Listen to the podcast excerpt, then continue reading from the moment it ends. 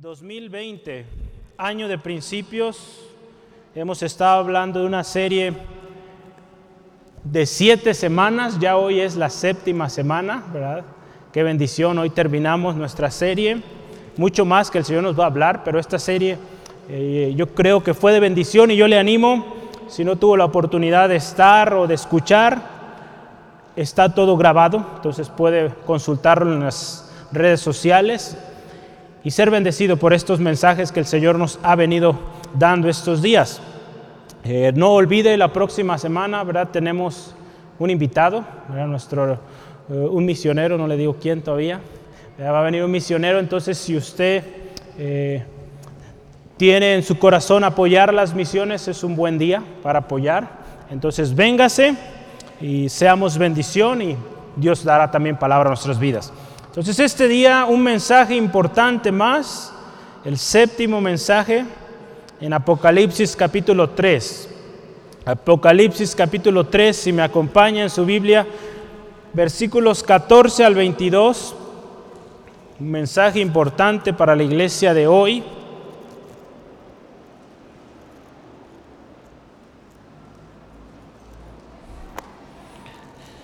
Si lo tiene, puede decir amén, gloria a Dios, aleluya. Vamos a leer el primer versículo, la palabra de Dios ahí en Apocalipsis capítulo 3, versículo 14. Dice la palabra así, y escribe al ángel de la iglesia en la Odisea, he aquí el amén, el testigo fiel y verdadero, el principio de la creación de Dios, dice esto. Vamos a orar. Padre, te damos gracias en esta tarde por tu palabra. El amén, el principio, el testigo fiel y verdadero, dice esto, Señor Jesucristo, queremos atender a tu mensaje. Te ruego, Señor, de acuerdo al corazón, Señor, de acuerdo al entendimiento de cada uno de nosotros, te rogamos, Espíritu Santo, háblanos, enséñanos Queremos ser esa iglesia agradable delante de ti, Señor Jesucristo. Esa iglesia de la cual tú te agradas, de la cual tú te complaces, oh Dios. Gracias Dios por mi hermano, mi hermana hoy aquí presente. Señor, te ruego aún por aquellos también que están en casita, pasando por una dificultad, una enfermedad, en el nombre de Jesús. Delante de ti venimos pidiendo misericordia pidiendo, Señor, tu voluntad hecha en cada hermano, hermana, tu propósito. Si hay enfermedad, Dios, te pedimos tu gracia y sanidad. Si hay dolor, Señor, por una pérdida, Señor, trae consuelo. Señor, si hay una necesidad, Señor, rogamos, proveas, mi Dios. Cualquiera que sea la necesidad que hoy mi hermano, mi hermana trae aquí o en casa, Señor, te ruego, sé propicio conforme a tu voluntad preciosa en cada hermano, en cada hermana. Gracias Dios. Te ruego, Señor, que hoy en este día ninguno de nosotros nos vayamos sin Cristo. Si hoy hay alguien que nos visita por primera vez, toca su corazón, ministra su vida. Si hay alguno que está en duda, ayúdale a firmar sus pasos. Te lo pedimos esto en el nombre de Jesús. Amén. Gloria a Dios. Gracias Señor. La iglesia de la Odisea es la iglesia que estamos hoy estudiando, la última de nuestros mensajes. Y esta iglesia, hermano, hermana, estoy seguro que nos va a enseñar mucho. Recuerde el Señor nos dijo, este es un mensaje para la iglesia de hoy, ¿verdad? Si usted ve el mapa que tenemos ahí a continuación, va a ver, es el número 7, la última iglesia, creo que ahí está, ¿verdad? Si vamos en nuestro recorrido, ya estamos llegando a lo último, ¿verdad? La última iglesia, la Odisea. Entonces, si usted se fija, en nuestro viaje fuimos de subida y poco a poco fuimos bajando. Entonces, añada a su lista de ciudades conocidas la Odisea, ¿verdad? Ya tiene otra ciudad más que mencionar, ¿verdad?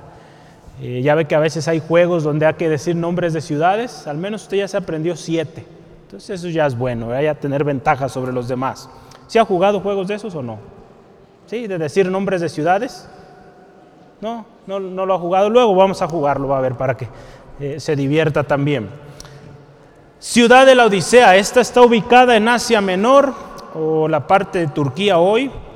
Hoy en día ahí está una ciudad llamada Denizli. Esta ciudad también está colocada, ubicada a 65 kilómetros de la ciudad anterior, que fue Filadelfia. Está casi al doble, si usted se fija, el 1 y el 7. La ciudad 1 era Éfeso, entonces está casi a esa distancia, el doble de, de los 65 kilómetros. Y algo muy interesante, está cerca de la, de la ciudad de Colosas. ¿Ha leído usted en su Biblia el libro de Colosenses? Sí, ¿verdad? Yo creo que sí, si no, le animo, léalo. Mucha bendición. Esta ciudad estaba a 16 kilómetros, unos 15, 20 minutos. Entonces, muy cercano ahí. Esta ciudad era muy rica, muy famosa. Decía, dice la historia que había muchos bancos, establecimientos bancarios, se movía mucho dinero. Tenía una escuela de medicina muy famosa y también era muy famosa por su industria textil. Entonces trabajaban mucho las telas. En el pasado el manejo de las telas, el trabajo de las telas era muy conocido. Hoy en día tenemos gran variedad de trabajos, ¿no? Pero en aquel tiempo quien trabajaba las telas era algo pues de mucho mucha estima. En este lugar también se adoraba a Zeus, a todos casi los de la mitología griega, Apolo, Esculapio, Hades, Hera, Atenea, muchos dioses, otros más. Dado que era una ciudad grande, una ciudad rica, como Guadalajara, amén, una ciudad bendecida. Dado que es una ciudad grande con mucha actividad económica, muchos acudían a esta ciudad a trabajar. Es por eso que había tanta diversidad de gente, diversidad de religiones, de dioses. Entonces era un lugar donde había, ahora sí que de todo. Y ahí en esa, en esa ciudad había una iglesia cristiana. Había una iglesia cristiana. Qué precioso que la luz de Cristo siempre alumbra en todo lugar. Usted va a diferentes lugares en el mundo y qué bonito es llegar y ver una iglesia de Cristo ahí, una iglesia cristiana. Oremos por aquellos lugares donde no ha llegado el Evangelio, que un día haya una iglesia ahí, ¿verdad? Recuerde, hermano, hermana, estamos orando por las misiones, entonces parte de ello es orar por esos lugares, esas regiones no alcanzadas. Cuando usted ore, añada esos lugares ya tenemos la aplicación en su boletín, usted lo vio, la aplicación en el celular para orar una etnia por día. Amén. Si lo está haciendo, ¿cuántos están orando por una etnia al día? Dos, tres, muy bien, muy bien. ¿Y los demás? ¿Sí están orando? Yo creo que sí, ¿verdad? Nomás que se les había pasado instalarla, yo sé. yo le animo. Eh, aprovechemos la tecnología, es una gran bendición de esta aplicación. Ahí en su boletín, véalo, si no lo recuerda ahorita una etnia por día, ¿cómo se llama, Ruth?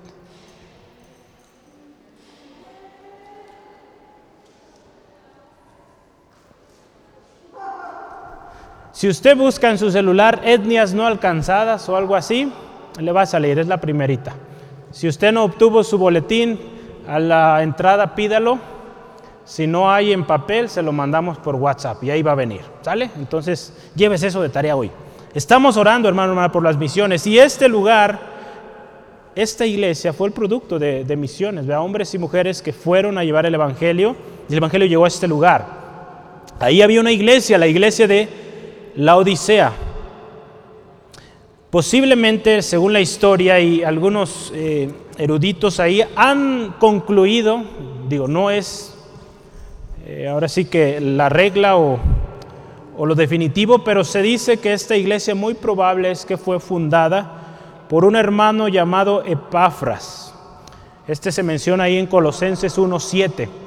En Colosenses 1.7 habla de Epafras, un hombre fiel que bendijo a la iglesia de Colosas y que según la historia, según los estudios que se han hecho, creen que este hombre fue en misión a esta ciudad y fundó la iglesia. No es seguro, pero dada la cercanía hay mucha posibilidad. Lo importante es que había una iglesia ahí y que el mensaje para esta iglesia hoy es para nosotros. Esta iglesia, hermanos, hermanas, si usted ve ahí en su Biblia, En algunas versiones dice esto, es una iglesia o fue conocida como la iglesia tibia y satisfecha de sí misma. Esto nos va a enseñar mucho hoy, mucho que nos va a enseñar, mucho. Es una iglesia donde había mucho orgullo y vanagloria. Una iglesia con un pie en la palabra o en la iglesia y otro en el mundo y sus afanes. Muchos estudiosos de la Biblia han interpretado o han dado eh, una aplicación de esta iglesia a los últimos tiempos que nosotros hoy estamos viviendo. Yo personalmente no le predico ello, tomamos otra, otro enfoque, pero algunos han interpretado esto como los últimos tiempos, dado que en los últimos tiempos usted y yo podemos ver mucha gente afanada, mucha gente alejándose del Señor por motivos de riqueza o motivos de trabajo o tantas ocupaciones que hay hoy en día. Definitivamente esto es algo que siempre ha habido, ¿verdad? Gente que se afana tanto que en determinado momento descuida su relación con Dios y después es muy triste su situación. Entonces, muchos lo asocian a los tiempos de hoy, muchos enfocados en lo material y alejados de la palabra de Dios. Y este mensaje, hermano, hermana, hoy es para nosotros. ¿Cuántas veces, verdad, hermano, hermana, hemos dado prioridad a otras cosas antes que a Dios? Esta iglesia tuvo una, eh, una palabra tremenda para ellos. Si usted se fija y analizaremos hoy, no tiene ningún reconocimiento de Dios, ningún halago. Si usted se fija en algunas de las iglesias que veíamos antes, yo conozco tus obras, tu arduo trabajo, tu amor, tu perseverancia, tu fidelidad, tantas cosas bonitas que, que Dios resalta, que el Señor Jesucristo resaltaba en cada iglesia y en esta nada. Es tremendo, ¿verdad? Nada. Si usted se fija el versículo 15, yo conozco tus obras, que ni eres frío ni caliente y vea el sentimiento del Señor Jesús, ahí con eh, símbolos exclamatorios. Ojalá fueras frío o caliente. Qué tremendo, ¿verdad? Porque los tibios, vamos a ver qué les pasa. No se asuste, es un mensaje para nosotros hoy, muy importante a considerar. Si usted dice, yo no estoy viviendo así, pues mire, manténgase firme. Amén. La palabra de Dios nos dice, el que cree estar firme, pues mire que no caiga, fírmese más, ¿verdad? Entonces esto es importante que lo conozcamos. Fíjese, yo quiero que veamos qué dice nuestro Señor Jesucristo. A mí me bendice cómo el Señor Jesucristo en cada uno de los mensajes que estudiamos veíamos una de sus características, de sus atributos. Y el atributo o atributos que hoy vemos son tres, muy determinantes y definitivos, que nos van a enseñar una vez más su autoridad, su majestad, y el control que tiene sobre todas las cosas. Si usted me apoya, por favor, le invito en el versículo 14 de nuestro texto, dígame cuál es la primera característica del Señor Jesús ejemplificada yo, escrita ahí. A ver, véale bien, a ver otra vez. El amén, ¿verdad? El amén. El amén, gloria a Dios. El amén. ¿Qué es amén? A ver, ¿alguien sabe qué es amén? Así sea, ¿verdad? En el hebreo esta palabra es verdad, ¿verdad? O confirma algo. Nosotros, nuestras traducciones es así sea. Jesucristo, hermano, hermana, es el amén. Yo quiero que empecemos y partamos de aquí. Dios es verdad y en Él no hay mentira. Y en Isaías 65, 16, si me acompaña, Isaías 65, 16, nos habla de la verdad que Dios es verdad. Isaías 65, 16, dice la palabra del Señor así, el que se bendijera en la tierra, en el Dios de verdad se bendeciré, bendecirá. Y el que jurare en la tierra, por el Dios de verdad jurará, porque las angustias primeras serán olvidadas y serán cubiertas de mis ojos. Ahí nos está hablando del Dios de verdad, que la bendición vendría del Dios o sería en el Dios de verdad y aquel que jurara sería en el Dios de verdad. Entonces usted y yo, hermano, hermana, adoramos a un Dios de verdad. ¿Sí, hermano? Todo lo que nuestro Señor ha hecho, ha dicho, se ha cumplido y es verdad. Él es verdad. En Tito capítulo 1, versículo 2, también vemos sobre esto. Dice, en la esperanza de la vida eterna, la cual Dios, que no miente, prometió desde antes del principio de los siglos. Aquí yo quiero resaltar, Dios no miente. Entonces, Dios es verdad, Dios no miente. Partimos de algo tan claro, tan específico. Jesucristo, el Hijo de Dios, es verdad también. Juan 14, 6, ¿qué dice? Yo soy el camino, la verdad y la vida. La verdad, Jesucristo. Esto nos habla, hermano, hermana, de la verdad, de la veracidad de su existencia que es real y la veracidad también de su palabra. La palabra de Jesucristo es inmutable. Inmutable es algo que no cambia, algo que permanece. Como fue hecho, fue escrito. Jesucristo es inmutable, su palabra es inmutable, no cambia. Este atributo, hermano, hermana, del amén lo tiene Dios, ¿verdad? Porque es verdad. Su Hijo Jesucristo, que es uno con el Padre y el Espíritu Santo, también son verdad. Y yo quiero que recordemos este texto. Todas las cosas son en Él, sí y amén, ¿verdad? Ahí en 2 Corintios 1.20 nos dice esto. Vamos a verlo bien rápido. Segunda de Corintios 1.20, porque todas las promesas de Dios son en Él sí y en Él amén, por medio de nosotros para la gloria de Dios. Todas las promesas, hermano, hermana, hechas en la palabra de Dios, en Cristo Jesús, se hacen verdad, se hacen una realidad. Entonces Jesucristo número uno es el amén. Número dos, el testigo fiel y verdadero. ¿verdad? Ahí en nuestro texto dice el testigo fiel y verdadero. Para ello yo quiero que me acompañe a Juan 1, 1 al 3. Juan 1, 1 al 3. Este texto lo veíamos, ¿verdad? El principio. En el principio era el verbo y el verbo era con Dios ¿Sabe que yo me adelanté? ¿Sí? ¿Dónde vamos, hermano? A ver, es...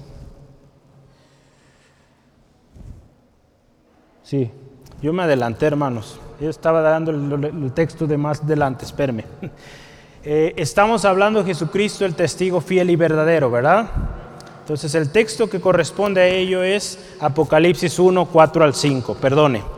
Tomo si lo apuntó, ahorita lo vamos a leer de todos modos. Apocalipsis 1 del 4 al 5. Estamos hablando de Jesucristo es testigo fiel y verdadero. Apocalipsis 1, 4 al 5. Juan a las siete iglesias que están en Asia, gracia y paz a vosotros, del que es y que era y que ha de venir, y de los siete espíritus que están delante de su trono. Escuche esto, y de Jesucristo, el testigo fiel el primogénito de los muertos y el soberano de los reyes de la tierra, el que nos amó y nos lavó de nuestros pecados con su sangre. Y nos habla el testigo fiel.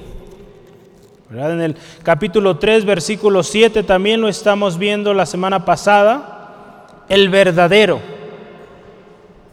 En Juan 3, 11, vamos a ver rápidamente Juan 3, versículo 11.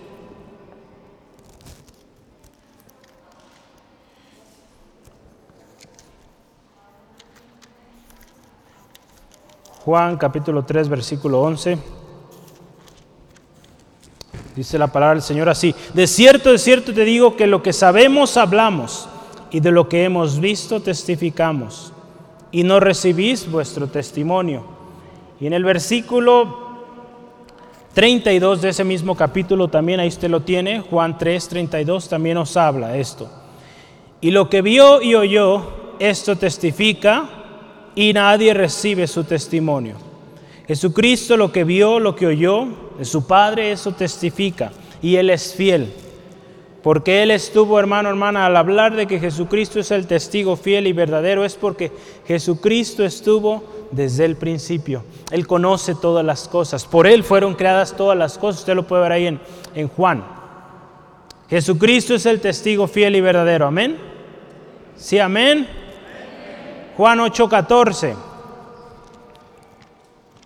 Hoy tengo muchos textos. Algunos los vamos a saltar porque el tiempo a veces no ajusta, pero ahorita vamos bien.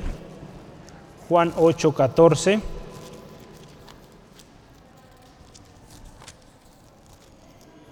Gloria a Dios. Respondió Jesús y le dijo, aunque yo doy testimonio acerca de mí mismo, mi testimonio es verdadero, porque sé de dónde he venido y a dónde voy. Pero vosotros no sabéis de dónde vengo ni a dónde voy. Jesucristo, cuando habla, su testimonio es verdadero, porque Él sabe su mensaje. Jesucristo, el amén, es también el testigo fiel y verdadero desde el principio. Su testimonio es verdad y no hay mentira. Jesucristo, hermano, hermana, es genuino. ¿Cuánta necesidad hay hoy de gente genuina, verdad? Gente que sea genuino en todas sus palabras, en todos sus caminos. Si usted busca a alguien genuino, acérquese a Jesucristo. Él es genuino. Es testigo fiel. Su testimonio es digno de creer. Porque Él conoce todas las cosas. Lo hemos visto en cada mensaje. Yo conozco tus obras. El Señor Jesucristo hablando. Y algo muy interesante es esto, su testimonio nunca queda corto.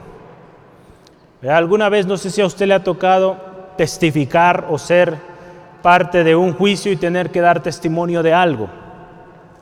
Muchas veces se llega al punto donde ya no sabemos más que decir, o a veces hay gente tan hábil, ¿verdad?, que nos envuelve en las palabras y nuestro testimonio llega y queda corto porque ya no sabemos más. Jesucristo conoce todas las cosas y su testimonio no queda corto ante la verdad. Él conoce todo. Él conoce nuestras obras. Él es el testigo fiel y verdadero. Y número tres, Jesucristo, fíjese, es el principio de la creación de Dios. Jesucristo es el principio de la creación de Dios. En Juan capítulo 1, ahora sí, vamos a ir del 1 al 3 quería que leyéramos este texto. Hace ya algunos meses eh, platicamos de este pasaje. Vamos a recordarlo. Dice, en el principio era el verbo y el verbo era con Dios y el verbo era Dios. Este era en el principio con Dios. Escuche, todas las cosas por Él fueron hechas y sin Él nada de lo que ha sido hecho fue hecho.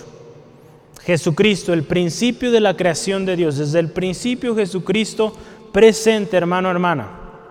Es por eso que le adoramos, es por eso que creemos en Él, porque Él conoce todas las cosas. En Colosenses 1, 15 al 17 también nos habla de esto.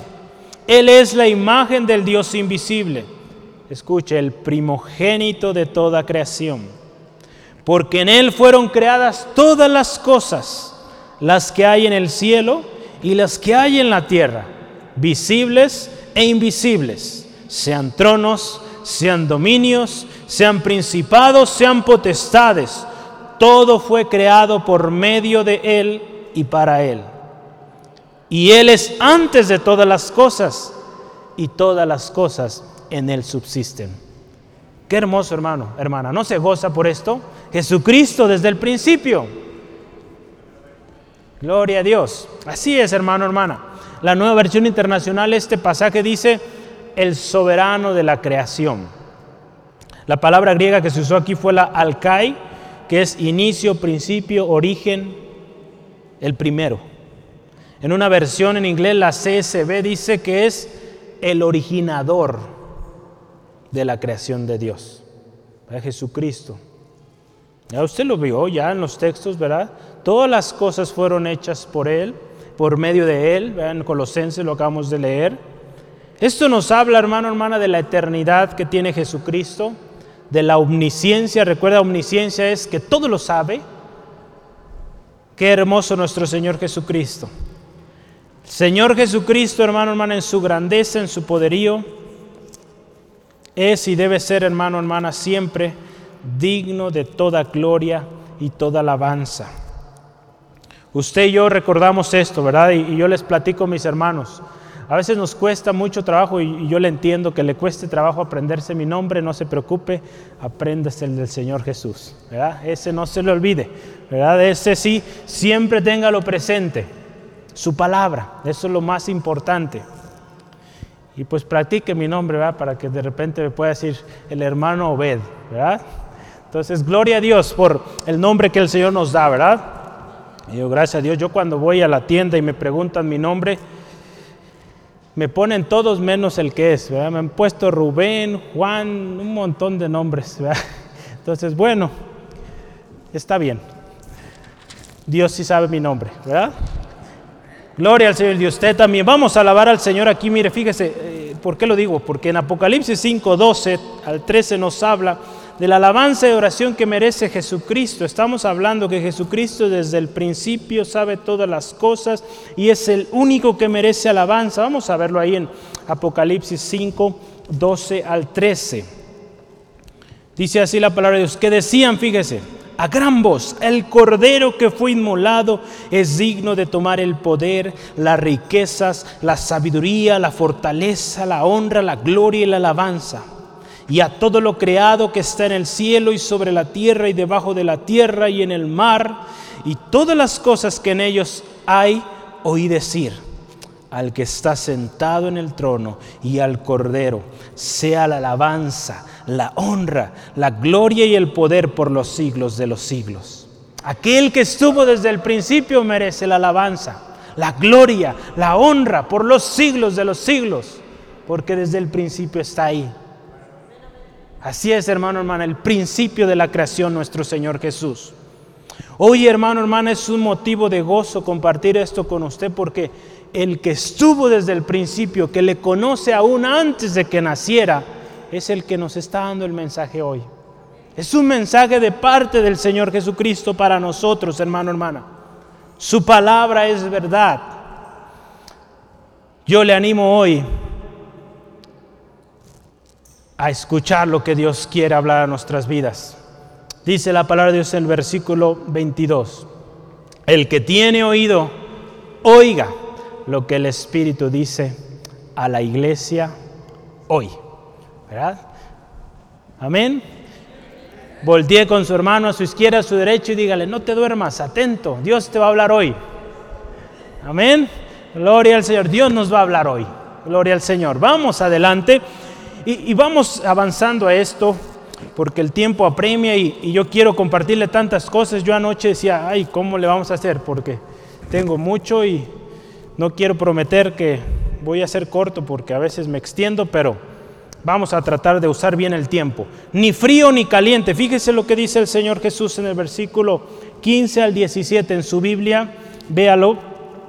Yo conozco tus obras, que ni eres frío ni caliente. Ojalá fueses frío o caliente. Pero por cuanto eres tibio y no frío ni caliente, te vomitaré de mi boca porque tú dices, yo soy rico y me he enriquecido y de ninguna cosa tengo necesidad. Y no sabes que tú eres un desventurado, miserable, pobre, ciego y desnudo. Qué tremendo mensaje. Pero qué cierto muchas veces, ¿verdad? Que decimos, yo enriquecido, yo no ocupo a nadie. Como dice, yo soy quien soy y no me parezco a nadie, no ocupo de nadie, ¿verdad? Hay tantas frases que salen de ahí. Pero fíjese lo que dice el Señor. Cristo Jesús, el testigo fiel y verdadero, que está desde el principio, inicia aquí, yo conozco tus obras. Él conoce nuestras obras, hermanos, hermanas. Y algo de, resaltar aquí es que ningún halago o reconocimiento de parte de Jesús tiene esta iglesia. Por algo, hermano, hermana, la palabra de Dios nos llama a ser genuinos, a ser humildes, a guardar nuestro corazón. Y yo anoche que meditaba, recordaba lo que vimos el, o hemos estado viendo en Romanos 12. La palabra de Dios nos llama en Romanos 12, uno dice que presentemos nuestros cuerpos como un sacrificio vivo, santo, agradable a Dios. Dice que es vuestro culto racional. Hermano, hermana, que nuestra vida, hermano, hermana, sea un constante sacrificio, vivo, agradable al Señor. Si vivimos así, créame que esto no va a ser en nosotros, ¿verdad? esta actitud orgullosa, porque es un constante humillarnos delante de Dios. No podemos agradar a Dios si estamos buscando nuestra propia gloria o comodidad antes que a Dios. ¿Verdad? ¿Cuántos, verdad, esta iglesia sucedía esto? Si usted y yo analizamos, es por eso que vemos un poquito de la historia o de la ubicación o la economía de esas ciudades, porque nos dan mucho entendimiento, nos alumbran ahí. Al ver esta ciudad, la Odisea, una ciudad rica, próspera, con muchos negocios, podemos ver de dónde venía esa actitud de orgullo, de autosuficiencia. Muchos de ellos, probablemente en la misma iglesia, había gente muy bien acomodada. Quizá algunos habían heredado grandes cantidades de, dinero, de riqueza, posesiones, y había esta actitud de orgullo. No ocupamos. Dice, fíjese qué dice, dices que eres rico, ¿verdad?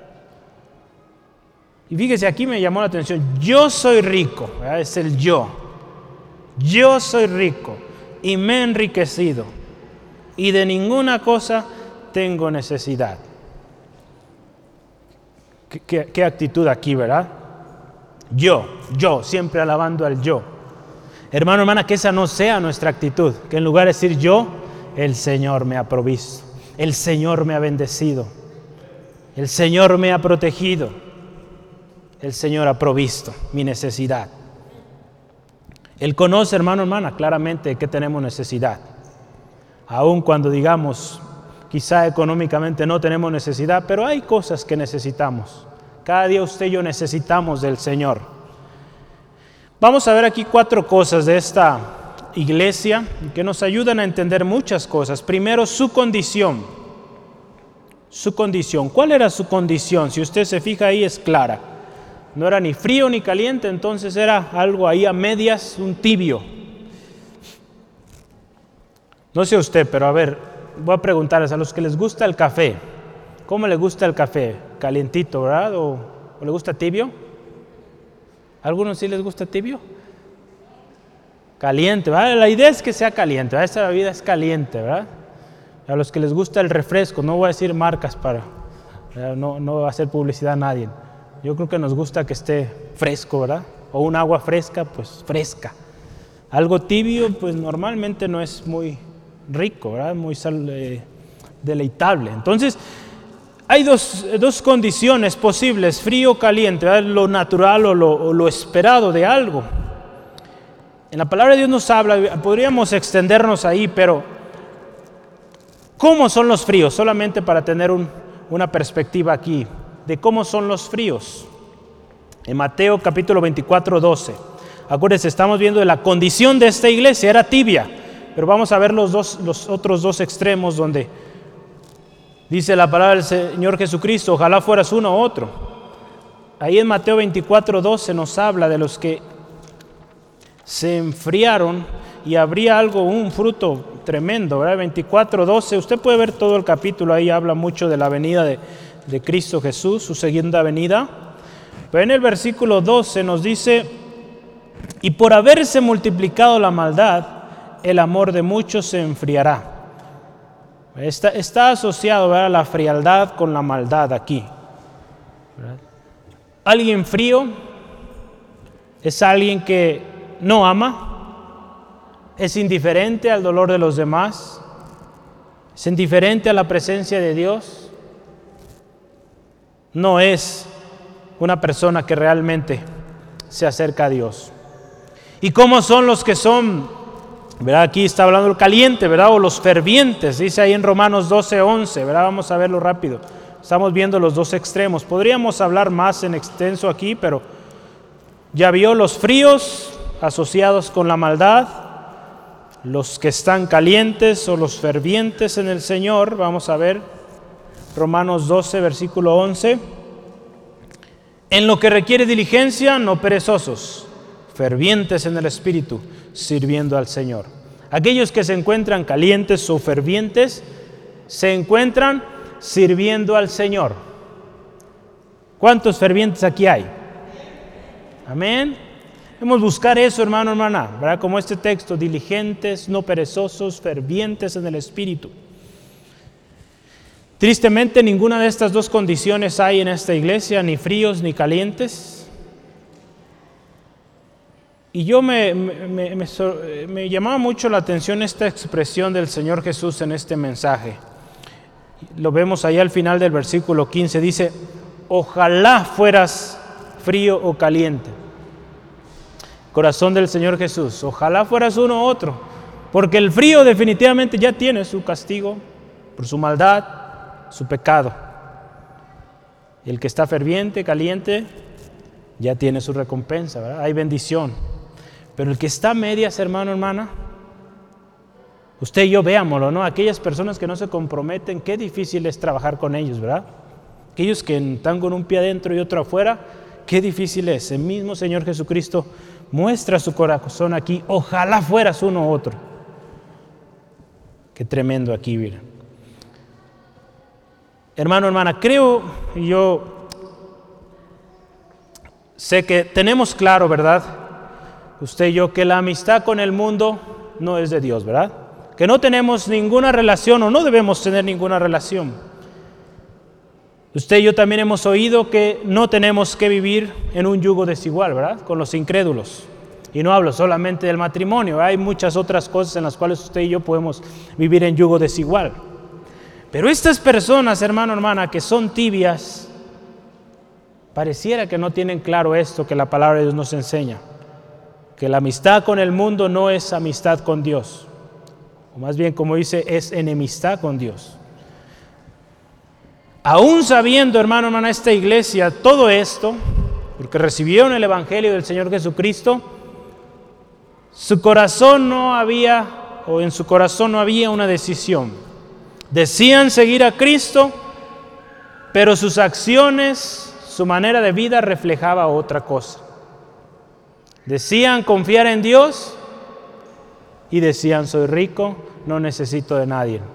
Qué tremendo, ¿verdad? Sí, amén, ¿sí lo creen? Qué especial, hermano, hermana. El Señor Jesucristo nos conoce, pero Él quiere, hermano, hermana, que usted y yo vivamos una vida ferviente, una vida genuina, así como Él, ¿verdad? Lo veíamos hace unos momentos, Él es verdad, testigo fiel, quiere que nosotros vivamos de tal manera. Estas personas que viven como tibios no son genuinos. Yo quiero mencionarle unos ejemplos de personas que fueron tibios o que fueron tambaleantes en su manera de vida y cómo Dios pues envió juicio tremendo a estas personas por ser así. Uno primero que yo quiero que veamos es Jehú, un rey. Vamos a ir a Segunda Reyes 10:31. Tengo ahí varios que quiero mostrarle. Segunda de Reyes 10:31. Tenga su Biblia bien lista. 10:31 de Segunda de Reyes. Dice la palabra del Señor así. Mas Jehú, fíjese, no, andó, no cuidó de andar en la ley de Jehová, de Dios, con todo su corazón, ni se apartó de los pecados de Jeroboam, el que había hecho pecar a Israel. Fíjese, no cuidó de andar en la palabra de Dios con todo su corazón. Así sabía de la palabra de Dios y hizo cosas buenas, pero no cuidó su vida, no cuidó su relación con Dios. Otro más, ahí en Segunda de Crónicas 20:33, también nos habla de los súbditos de Josafat. ¿Qué sucedió con ellos? 20:33 de Segunda de Crónicas. Dice la palabra así, con todo eso, fíjese, los lugares altos no fueron quitados, pues el pueblo, de, pueblo aún no había enderezado su corazón al Dios de sus padres. Fíjese el involucramiento, la mención del corazón ahí. Un corazón que no era genuino delante de Dios, que no se apartaba completamente de la maldad y vino juicio tremendo, usted lo puede ver, los reyes, los constantes eh, momentos en Judá, en el pueblo de Israel, que ellos se alejaron del Señor y fue tremenda su ruina. Ahí en 2 de Crónicas 25.2, vamos a ver otro más, quedan dos más. Habla también de Amasías. 25.2 de Segunda de Crónicas nos dice así, hizo él, fíjese, escuche esto, lo recto ante los ojos de Jehová, aunque no de perfecto corazón. Imagínense, podemos hacer cosas rectas, cosas de alguna manera de acuerdo a lo que la palabra del Señor, pero muchas veces el corazón no está completo, no es recto delante de Dios, no es perfecto delante de Dios. Qué importante, hermano, eh, que nosotros cada día que vengamos al Señor, ¿verdad? Como lo hemos mencionado este pasaje, vengamos y le digamos, Señor, examina mi corazón. Ya no somos perfectos, pero Él sí nos conoce y dile, Señor, examina mi corazón. Si hay camino de perdición, de maldad, ayúdame, guíame.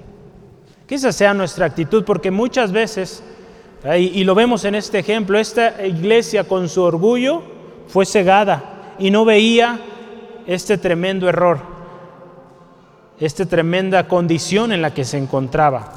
El pueblo de Judá en Jeremías 3.10, vamos a verlo rápidamente. El pueblo de Judá también mostró esta actitud tibia delante de Dios. Y dice así la palabra. Con todo esto, fíjese, su hermana, la rebelde Judá, no se volvió a mí de todo corazón, sino, fíjese, fingidamente. Una de las características de los tibios es que son fingidos, fingen. Fingen amar a Dios, fingen amar a su hermano, a su hermana, pero en su corazón hay una doble intención. El pueblo de Israel también, hermano, hermana, mostró tibieza en su manera de vida. Oseas, capítulo 10, versículo 2. Oseas, ¿dónde está Oseas? Mateo, Marcos, Lucas, Oseas. ¿Sí? Por ahí más o menos, ¿verdad? No se crea, un poquito antes, ¿verdad? Oseas, Joel, Amós, por ahí donde vea estos libros. Oseas 10.2, ¿qué dice ahí la palabra? Estaba dividido su corazón. Ahora serán hallados culpables, Jehová demolerá sus altares, destruirá sus ídolos. Viene juicio aquellos que tienen un corazón dividido. La palabra de Dios por algo nos dice, no podemos servir a dos señores.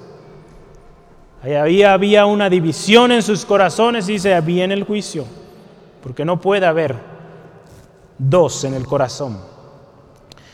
Número dos, el resultado de esta condición, ¿cuál es, hermano, hermano? La palabra de Dios es muy clara y precisa en esto.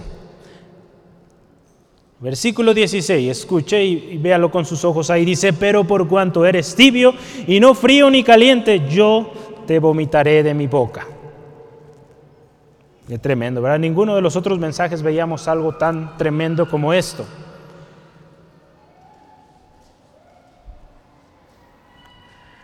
tratado como desecho, algo que no pertenece al cuerpo, para eso es lo que expulsamos cuando hay un vómito, no es parte del cuerpo, corrompe al cuerpo, causa náuseas, es dañino al cuerpo y tiene que ser expulsado. Qué, tremendo, ¿verdad? Alguien que vive una vida así. El Señor nos libre de esto, hermano, hermana, y guardemos nuestros corazones humildes, siempre reconociendo quién es Dios Amén. Esto es, acuérdese, es palabra del Señor para la iglesia de hoy. Y nos debe servir de advertencia, ¿verdad? Sobre lo que sucede a aquellos que viven una vida tibia. Es por eso que la palabra de Dios aquí no halaga, la palabra del Señor Jesucristo no halaga a esta iglesia porque hay tibieza. Y cuando hay tibieza hay repudio, hay náuseas. Yo creo que todos nos hemos sentido alguna vez mareados y qué feo es eso, ¿verdad? Hasta que sale aquello ya quedamos libres. Imagínense cómo socia esta actitud, esta vida, manera de vida, el Señor Jesucristo. El juicio para los que decían ser y no eran, con un pie en la iglesia y otro en el mundo, es tremendo, hermano, hermana. Los tibios. Porque aún sabiendo, aún conociendo del Señor, decidieron alejarse, la condición el resultado es tremendo. Ahí en Mateo 7, 21 al 23 nos habla de esto. Vamos a verlo rápido. Dice, no todo el que me dice Señor, Señor entrará en el reino de los cielos, sino el que hace la voluntad de mi Padre que está en los cielos. Muchos me dirán en aquel día, Señor, Señor, no profetizamos en tu nombre, y en tu nombre echamos fuera demonios, y en tu nombre hicimos muchos milagros. Y entonces les declararé, nunca os conocí apartaos de mí, hacedores de maldad. Los tibios, verán, muchos dirán esto, pues yo hacía y deshacía. pero su corazón, como lo veíamos, no era perfecto delante de Dios, no era genuino, no era completo, había una división ahí. Fíjese lo que el Señor dice, apartaos de mí. Que eso no sea nuestro caso, hermano, hermana. Amén. Y fíjese, vamos a ver número 3 ahí, lo que dicen de sí mismo. ¿Qué decían ellos? Fíjese, versículo 17. Dice, yo soy rico, me he enriquecido y de ninguna cosa tengo necesidad. El yo, el yo, yo, yo soy rico, yo hice esto, yo hice aquello. Estas son actitudes, hermano, hermana, de orgullo, arrogancia, autosuficiencia, vanagloria. Yo le animo, si usted no estuvo el jueves presente, Vea, escuche el estudio en Romanos 12.3. Ninguno tenga concepto de sí mismo más de lo que, que tenga que tener. Ya la palabra de Dios nos habla ahí, ¿verdad? Que no tengamos un concepto más alto de lo que debemos tener. Estas personas tenían un concepto muy erróneo de lo que eran. Hay un peligro, peligro tremendo y usted lo ha visto, ¿verdad? Cuando nos alabamos o alabamos al yo y creemos que podemos todos solos y que todo lo que hemos logrado, todo lo que tenemos, es por nosotros mismos. Créame hermano, hermana, muchas veces diríamos, yo nunca diría eso. Pero si comenzamos a apartarnos del Señor, a ver las cosas materiales, a poner en segundo término al Señor, créame que tarde o temprano caemos en estas actitudes, en el yo, en el yo siempre yo. Cuando usted está pegado a la fuente, Señor Jesucristo, pegado a aquel que está desde el principio, usted y yo siempre vamos a reconocer que Él es, Él, Él. A Él la gloria, a Él la alabanza. El juicio es tremendo, hermano, hermana. A aquellos que viven de manera tibia y que alcanzan o buscan alcanzar la salvación por medios humanos, porque eso sucede cuando hay orgullo en el corazón, se cree que por medio de obras, por medio de invertir aquí y allá, va a alcanzar la salvación o por medio de dar obras caritativas, y no es así. Ahí en Salmos 49, 6 al 8, yo quiero que me acompañe y veamos esto. Salmo 49, versículos 6 al 8.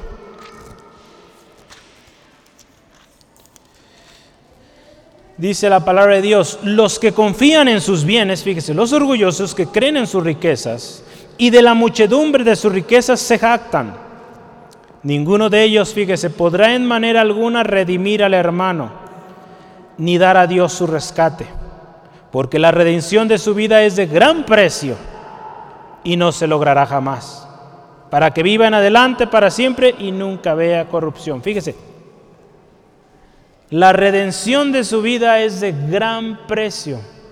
Ninguna riqueza, ninguna cantidad podrá pagar lo que usted y yo necesitamos pagar para ser salvos o para tener la vida eterna. El único pago es el Señor Jesucristo. Su muerte en la cruz del Calvario fue lo único y suficiente. Quien busca hacerlo a través de sus riquezas, de sus posesiones, no podrá. La palabra de Dios lo confirma porque es muy alto el precio y nadie lo puede pagar. Eso es lo que dicen de sí mismos. Yo, yo y solo yo. ¿Y qué dice Jesús de ellos? Número cuatro. Dice ahí, tú dices estas cosas, que eres rico, enriquecido, no tienes necesidad, pero no sabes que eres, fíjese, desventurado, miserable, pobre ciego y desnudo. Todo aquello que estas personas buscaban evitar en sus vidas, la desnudez, la pobreza, ser miserables, llegó a ser su condición. Qué tremendo, ¿verdad? Alguien que confió en sus riquezas toda su vida, ¿cómo termina? Eso me recordaba la historia del rico y Lázaro, ¿verdad? Lo hemos visto. Como cuando llegan a la gloria y la presencia de Dios, Lázaro en el seno de Abraham, disfrutando, y el rico, queriendo que al menos una gotita cayera a él para refrescar su garganta. Está en Lucas 16, 19 al 31, puede ver usted la historia completa. Qué tremendo, hermano, hermana, los tibios. ¿Qué dice el Señor Jesús de los tibios? Desventurados, miserables, pobres, ciegos, desnudos. Aquello que no querían ser fue y llegó a ser su condición. Hermano, hermano, la palabra de Dios es clara, la palabra de nuestro Señor Jesucristo aquí es clara. El frío, como ya lo veíamos, ya tiene su juicio. El ferviente o caliente tiene su galardón en la gloria. Pero el tibio, que aún conociendo la palabra de Dios y no se decide, su juicio es terrible, aún más terrible. Su lugar, donde dice la palabra de Dios, el lloro y el crujir de dientes, ¿verdad? No quedamos ahí, no nos quedamos ahí, gracias a Dios hay un versículo 18, 18 en adelante. Porque sí es, tremenda esta palabra, hermano, hermana, pero vea yo, y yo aquí me maravillaba y me sigo maravillando y, y le doy gloria a nuestro Señor Jesús por esto. Un consejo, un consejo del Señor Jesucristo. Escúchelo y veámoslo ahí en nuestra Biblia en el versículo 18. Por tanto, yo te aconsejo que de mí compres oro refinado en fuego, para que seas rico, y vestiduras blancas para vestirte y que no se descubre la vergüenza de tu desnudez. Y unge tus ojos con colirio para que veas. Vea el Señor Jesús. Yo aquí me llamaba la atención Jesucristo en su mensaje toma el ejemplo de las cosas de las cuales esta ciudad o esta gente estaba acostumbrada, que era una riqueza monetaria. Había la industria textil tremenda, y el colirio, ¿verdad? Ahí había este colirio muy famoso. ¿Alguien sabe qué es el colirio? ¿Si le suena?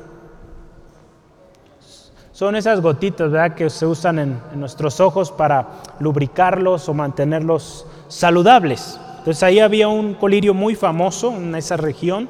Entonces, fíjese el Señor Jesucristo en su gracia, en su amor, da un consejo aquí. Y fíjese, aquí cosas importantes. Dice, compra de mí oro refinado en el fuego. Lo que proviene de Dios es bendecido, hermano, hermana. Cuando usted y yo le buscamos, ¿verdad? Como dice en Mateo 6:33, en primer lugar a Él, nuestro sustento va a ser completo, ¿verdad? Todas las cosas van a ser añadidas, como dice Mateo 6:33. Porque lo que proviene de Dios, ¿verdad? Aquí dice, compra de mí, o sea, de mí obtén esto.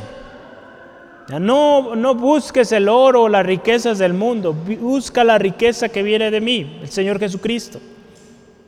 Dice, lo porque lo proveniente de Dios, acuérdese, es santo, es puro y es eterno, ¿verdad? No perece. Y aquí dice, para que seas verdaderamente rico. Hermano, hermana, nuestra riqueza debe ser producto de nuestra confianza y nuestra relación con Cristo. Sí, amén, ¿lo creen? Nuestra riqueza, hermano, debe ser producto de nuestra confianza y nuestra relación con Jesucristo. Segunda de Corintios 8, 9. Quiero que lea este pasaje. Dice, porque ya conocéis la gracia de nuestro Señor Jesucristo, que por amor a vosotros se hizo pobre, siendo rico, para que vosotros con su pobreza fueseis enriquecidos. Cuando nosotros nos acercamos a Cristo recibimos esta gran bendición. También dice ahí, compra de mí vestiduras blancas para evitar vergüenza o que vean tu desnudez. La palabra de Dios nos dice, hermano, hermana, de aquellos que eh, tienen vestiduras blancas y de la bendición que hay, ¿verdad? Ahí lo veíamos hace una semana en Apocalipsis 3.5, ¿verdad? De los que guardaron sus vestiduras blancas. En Apocalipsis 16, 15 también dice, bienaventurados los que han guardado sus vestiduras blancas. Hay bendición. Por eso el Señor Jesús dice, busca vestirte de las vestiduras blancas que yo te pongo.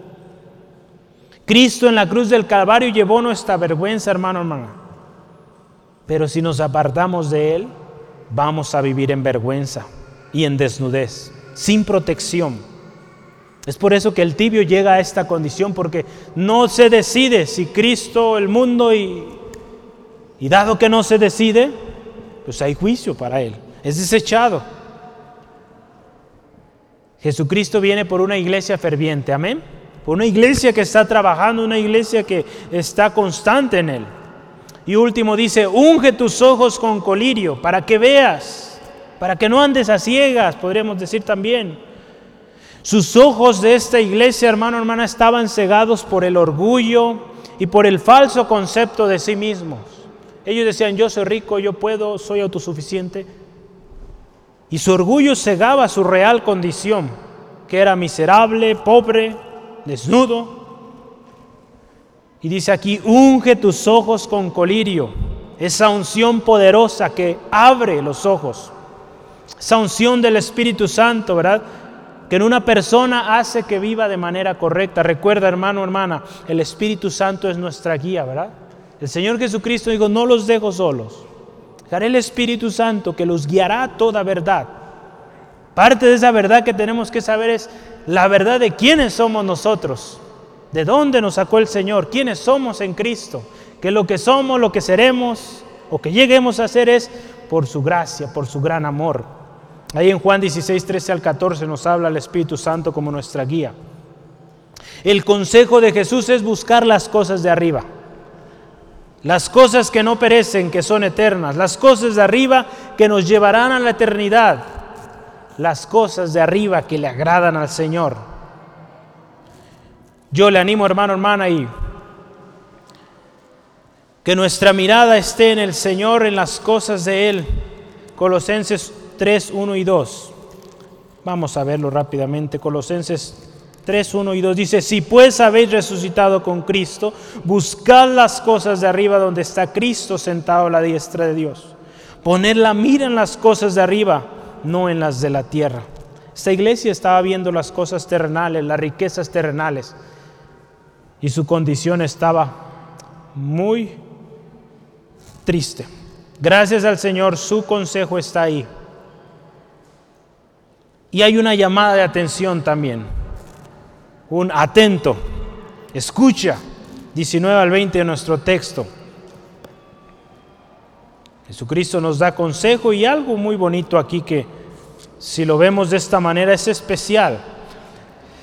Dice versículo 19 y 20, yo reprendo y castigo a todos los que amo. Sé, pues, celoso y arrepiéntete. Y aquí que yo estoy a la puerta y llamo. Si alguno oye mi voz y cree la palabra, abre la puerta, perdón, entraré en él y cenaré con él y él conmigo. ¿Verdad? Dios ama al que castiga. ¿Sí? O al que ama, dice aquí nuestro texto, dijo al revés, ¿verdad? Pero que, al que ama reprende y castiga. ¿Verdad? ¿Sí o no? Porque por ahí a veces hay esta doctrina que Dios no castiga. Y la palabra del Señor nos dice aquí, al que ama al Señor castiga. Sí, no nos va a gustar, nos va a doler, pero el amor del Señor es tan grande que nos corrige.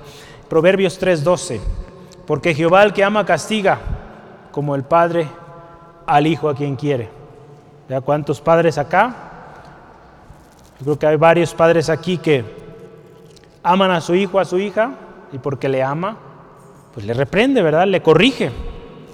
La palabra de Dios ahí en Proverbios 22, 15 nos dice que la necedad está atada al joven, pero la vara de corrección la va a alejar de él, de ella. ¿Sí? Los niños, a ver, digan, ah, no están allá arriba, ¿verdad? Van a decir amén con mucho miedo, ¿verdad? Pero ellos también creen esto, ¿verdad? Yo creo que sí. Eh, recuerdo hace unos eh, meses, eh, se acuerda que presentamos a unos pequeñitos y yo recuerdo que pues, uno de los regalos que le dimos a los papás fue la vara de corrección. Y el niño se me quedaba viendo como que, ay hermano, ¿qué le diste? Él sí estaba preocupado por ese regalo que le dimos a sus papás. Pero créame y se lo digo por experiencia propia, es de bendición. Recibir la reprensión Hoy agradecemos esa reprensión que nuestros padres nos dieron y gracias a Dios por ello estamos acá. Hebreos 12, 6. Porque el Señor al que ama disciplina y azota a todo el que recibe por hijo. Recuerda, hemos sido hechos hijos, correderos con Cristo y tanta bendición tan hermosa que recibimos cuando venimos a Cristo. Y como hijos nos va a tocar la reprensión muchas veces. Aquí nos dice, sé celoso y arrepiéntete.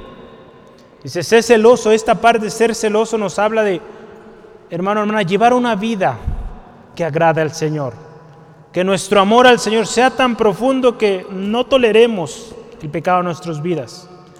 Un celo, ¿verdad? Aquí usa la palabra celo o celoso, es totalmente contrario al que es tibio, porque el tibio no se decide, no se compromete, el celoso se compromete y está dispuesto aún a sacrificar. Un celo que nos debe llevar a tener pasión por el Señor, por las cosas de Dios y que no se distrae con las cosas del mundo. Un celo ferviente también nos habla, o un celo el que nos habla aquí en la palabra de Dios es un celo que nos debe llevar a arrepentirnos, ¿verdad? Que cuando nosotros le fallamos al Señor, ese celo que tenemos tremendo por el Señor nos lleve a ser prontos para pedir perdón. Porque cada día, hermano, hermana, ofendemos al Señor. De una u otra manera, nos enojamos o ya le dijimos algo a la persona que iba adelante. Últimamente yo estoy siendo probado mucho en eso, en el carro Digo, Señor, ayúdame a ser paciente, me desespero, ore por mí, hermano. Se lo pido, por favor, ore por mí. Yo me desespero cuando van bien lento. Yo me acostumbré a ser rápido y, y a veces que van bien lento, ahí me desespera, pero yo les bendigo, ¿verdad? Poco a poco estoy aprendiendo y cuando se me meten también, me, pues es que me asustan, ¿verdad? Pero bueno, Dios está obrando también ahí. Y cada día ofendemos al Señor, yo ahí al enojarme, Tantas veces, hermano, hermana, pero el Señor es justo, fiel y justo para perdonarnos, dice la palabra del Señor. Ese celo nos debe llevar a ir, Señor, perdóname y ayúdame a no enojarme, a ser mejor, a tratar mejor a papá, a mamá, hijos, padres, a cuidar mejor a mi hijo, a mi hija, a enseñarle mejor, ser más paciente. Amén. Cristo está a la puerta llamando un llamado, hermano, hermana, que yo le invito, aceptemos y atendamos. Mientras puede ser hallado, dice Isaías 55, 6. Si usted se fija, este texto dice, aquí yo estoy a la puerta y llamo, ¿verdad? Nuestro texto, vamos a ir rápido, porque es importante leerlo textualmente. He aquí yo estoy a la puerta y llamo. Si alguno oye mi voz y abre la puerta, entraré a él y cenaré con él y él conmigo.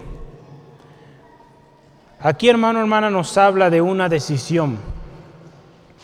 Él está llamando.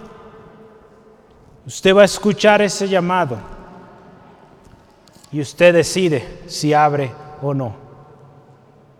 Cristo no puede habitar en una casa donde ya habita otro. Cristo no puede habitar en una casa donde está Satanás. No puede estar los dos. La palabra nos dice ahí en Mateo 6:24, no podemos servir a dos señores, Dios y a las riquezas. Amén. Él está llamando hoy a la puerta de nuestro corazón, hermanos, hermanas. Su gracia y su amor es tan grande, tan precioso, que nos dice lo que estamos haciendo mal. Nos llama al arrepentimiento nos aconseja qué hacer y nos ofrece entrar a nuestra casa. Fíjese qué bonito nuestro Señor Jesús. Qué especial. ¿Quién nos ha hecho tanta o tan grande amor, tan gran misericordia? ¿Quién nos ha ofrecido algo así? Yo creo que nadie, ¿verdad? ¿Quién nos ha mostrado mayor amor a este hermano, hermana? Nadie. Solo el Señor Jesús ¿verdad? tiene palabras de vida al que venciere, al que permanece, al que se arrepiente, al que busca las cosas de arriba, al que guarda sus vestiduras blancas, aquel que persevera hasta el fin, vea este tesoro y último tesoro que vemos en esta serie. Le dará que se siente con él en su trono. Qué glorioso, qué bendición. Qué bendición, hermano, hermana. Yo solamente anote Apocalipsis 2, 26 al 27, reinaremos con Él. Seremos partícipes de su victoria. El hecho de que el Señor Jesús esté sentado en ese trono, sobre todo, señal de su victoria, hermano, hermana. Usted y yo, hermano, hermana, si permanecemos, si vencemos, seremos y participaremos de esa victoria. Jesucristo está sentado a la diestra del Padre con toda autoridad y esta promesa es de reinar juntamente con Él si le somos fieles. Tome nota Apocalipsis 22, 1 al 5 y 2 de Timoteo 2, 11 al 3. Y si somos fieles, también con él reinaremos. Ahí usted vea estos textos en casita con calma. Textos que le hablan, ¿verdad? De que si usted y yo somos fieles, vamos a reinar. Qué glorioso final. Amén. Para aquellos que vencen, qué especial el lugar que Cristo Jesús hoy nos está ofreciendo. Yo hoy le pregunto, ¿quiere estar ahí, hermano, hermana? ¿Quiere estar ahí con el Señor Jesucristo? Amén. Gloria al Señor. Yo concluyo con estos pensamientos y es la conclusión de la serie. Siete mensajes importantes de Jesucristo a su iglesia hoy. Su Espíritu Santo nos ha revelado este mensaje hoy. Sus mensajes son de vida o muerte. De vida para los obedientes y fieles. De muerte a los desobedientes, a los tibios y a los infieles. Cristo conoce nuestras obras, no podemos esconder. Los tibios, los inconstantes, los indiferentes, los infieles serán desechados. Hermano, hermana, busquemos agradar y escuchemos lo que Jesucristo nos dice. Es mejor ser conocidos por Cristo que por el mundo. ¿verdad? Porque la palabra nos dice, ¿verdad? Si alguno le niega aquí, le niega a Él, Él le va a negar delante del Padre. Es mejor que Él nos conozca y que diga, aquí está, esa iglesia preciosa, amada, que guardó sus vestiduras blancas, que buscó las cosas de arriba, que buscó la unción del Espíritu Santo, la guía. Si somos fieles tendremos galardón. Hoy Cristo Jesús está llamando a la puerta de nuestro corazón, hermano, hermana amigo, amiga, para todos es este mensaje hoy. No despreciemos esta oportunidad que el Señor Jesús nos da.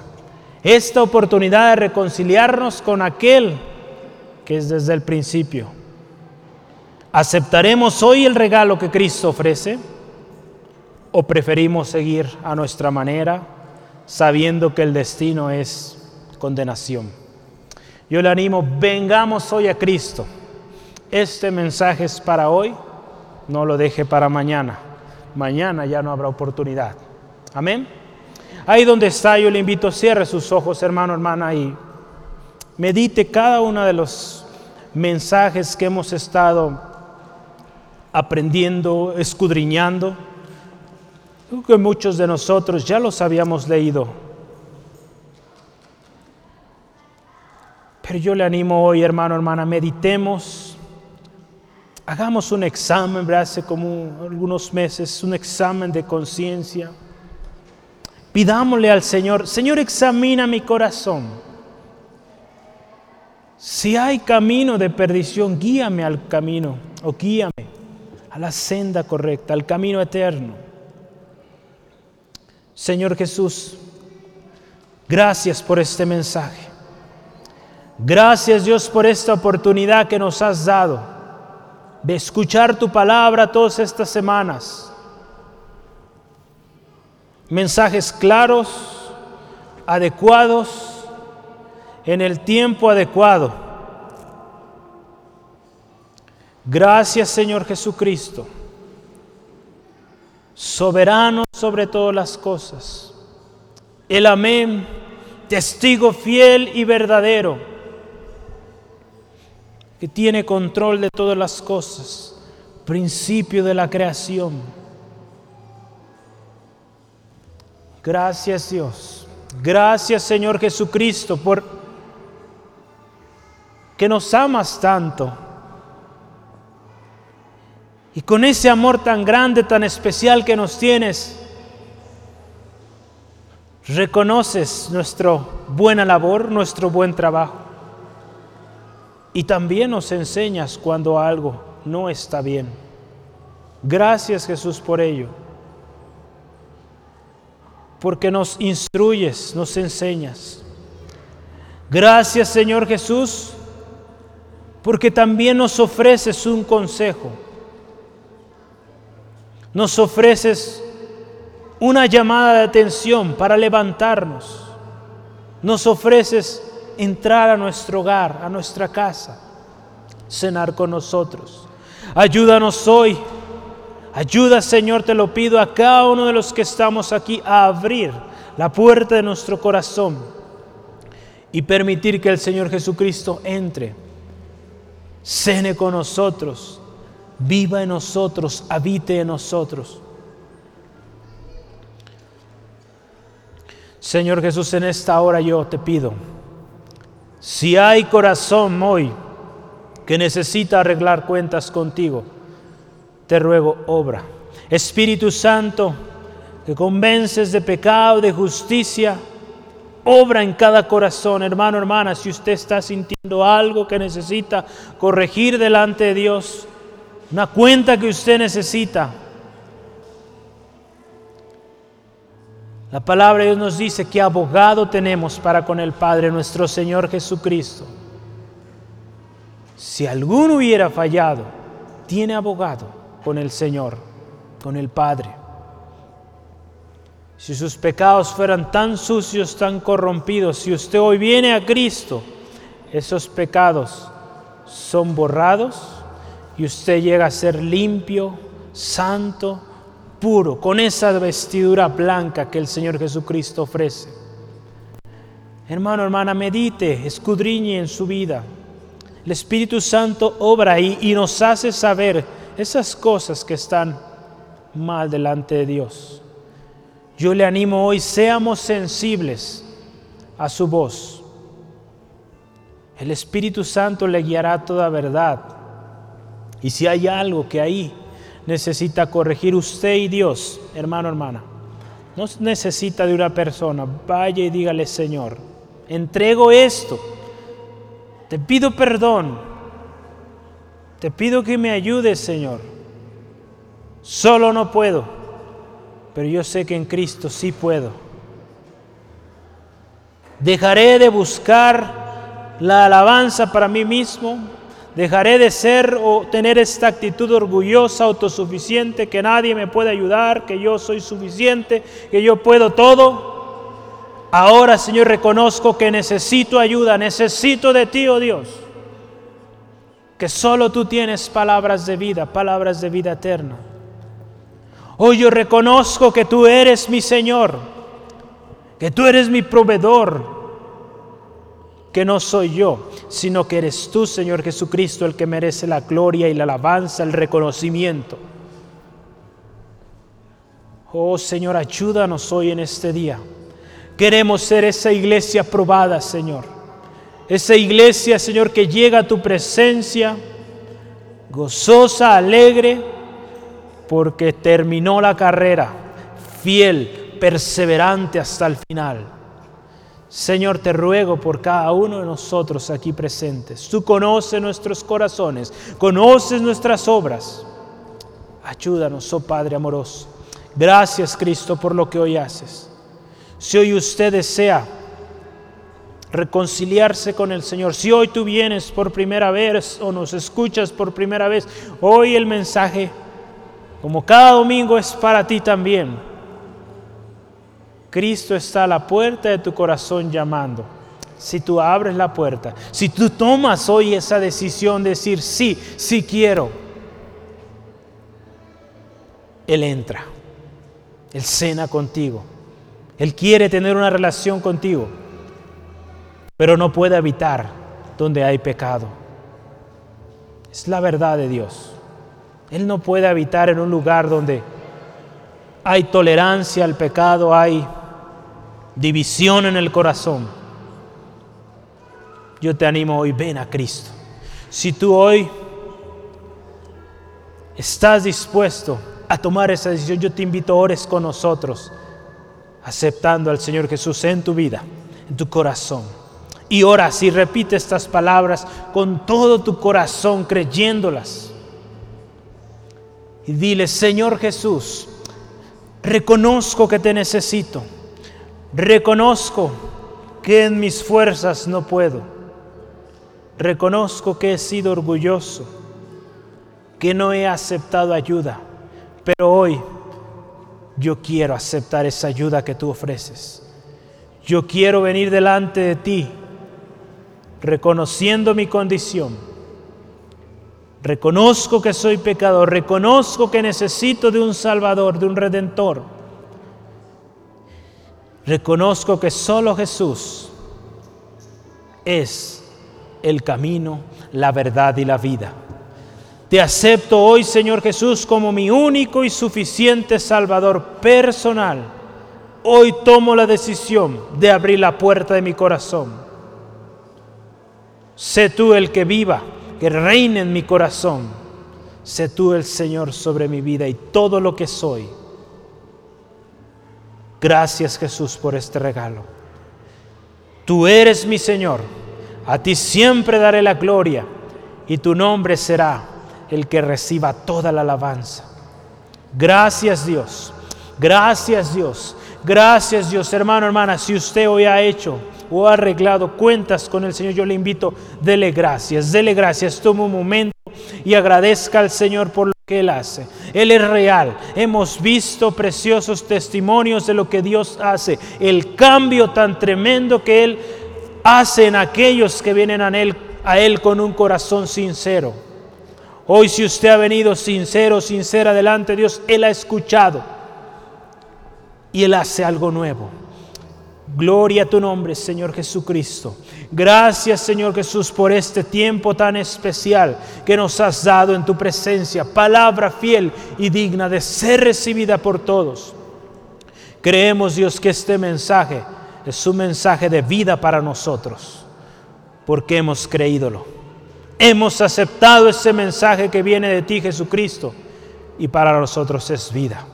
Ayúdanos, Señor, a llevar ese mensaje de salvación, ese mensaje de vida, de esperanza, Señor, proclamando ese nombre que es sobre todo nombre, proclamando ese mensaje poderoso, ese evangelio que es poder para salvación. Gracias Dios, gracias Dios, te alabamos te exaltamos en tu nombre precioso Cristo. Amén, amén. Gloria a Dios. Aleluya. Qué bendición, hermano, hermana. Mensaje del Señor para nosotros hoy. Gloria al Señor. Amén. Yo le invito que nos se pone de pie y cantamos juntos. No una última vez, ¿verdad? pero en este tiempo, nuestro himno que estuvimos aprendiendo. Estad firmes en Cristo. Manténgase firme, hermano, hermana. Manténgase constante en Jesucristo. Amén. Vamos a cantar juntos con todas sus fuerzas. Vamos a alabarle. Amén. ¿Sí?